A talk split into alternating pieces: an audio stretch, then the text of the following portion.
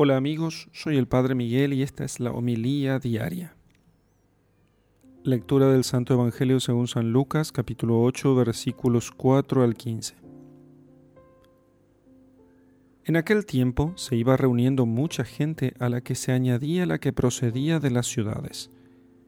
Les dijo entonces en parábola, Salió un sembrador a sembrar su simiente, y al sembrar una parte cayó a lo largo del camino, fue pisada y las aves del cielo se la comieron.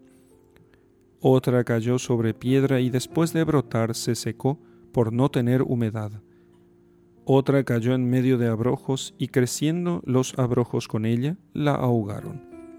Y otra cayó en tierra buena y creciendo dio fruto centuplicado. Dicho esto, exclamó, El que tenga oídos para oír, que oiga. Le preguntaban sus discípulos qué significaba esta parábola, y él dijo, A vosotros se os ha dado el conocer los misterios del reino de Dios, a los demás solo en parábolas, para que viendo no vean y oyendo no entiendan. La parábola quiere decir esto. La simiente es la palabra de Dios. Los de a lo largo del camino son los que han oído Después viene el diablo y se lleva de su corazón la palabra, no sea que crean y se salven. Los de sobre piedras son los que, al oír la palabra, la reciben con alegría, pero no tienen raíz. Creen por algún tiempo, pero a la hora de la prueba abandonan. Lo que cayó entre los abrojos son los que han oído, pero las preocupaciones, las riquezas y los placeres de la vida les van sofocando y no llegan a madurez. Lo que en buena tierra son los que, después de haber oído, conservan la palabra con corazón bueno y recto y dan fruto con perseverancia. Palabra del Señor. Gloria a ti, Señor Jesús. Se había reunido mucha gente alrededor del Señor y Jesús aprovechó la ocasión, como otras muchas veces, para enseñarles el misterio de la acción de, la gracia de Dios en las almas mediante esta conocidísima parábola del sembrador, conocida pero muy poco meditada.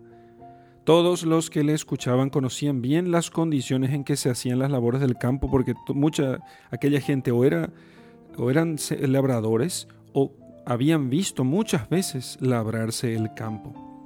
Entonces, dice, salió el sembrador a sembrar su semilla.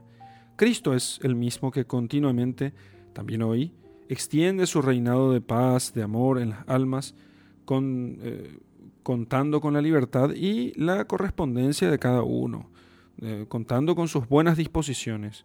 Dios se encuentra en las almas con situaciones tan diversas como distintos son los terrenos que reciben la misma semilla.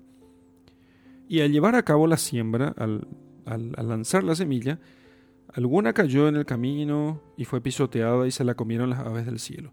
Esa semilla se perdió completamente, sin dar ningún fruto. Más tarde, cuando Jesús explique a sus discípulos la parábola, les dirá que el diablo se lleva la palabra de su corazón ¿Qué pasa con estas almas? Estas almas estaban endurecidas por la falta de arrepentimiento de sus pecados. Así entonces se hicieron incapaces de recibir a Dios que visita a esas almas. A este mal terreno se asemeja el corazón que está pisoteado por el frecuente paso de los malos pensamientos, que está seco de tal modo que no puede recibir la semilla, porque la semilla cae y no penetra en la tierra, porque quedó endurecido. El pecado lo ha endurecido, lo ha secado y endurecido. El demonio encuentra en estas almas el terreno apropiadísimo para lograr que la semilla quede infecunda. Por el contrario, el alma que a pesar de sus debilidades se arrepiente una y otra vez y procura evitar las ocasiones de pecar o recomienza cuantas veces sea necesario, esa alma atrae la misericordia de Dios.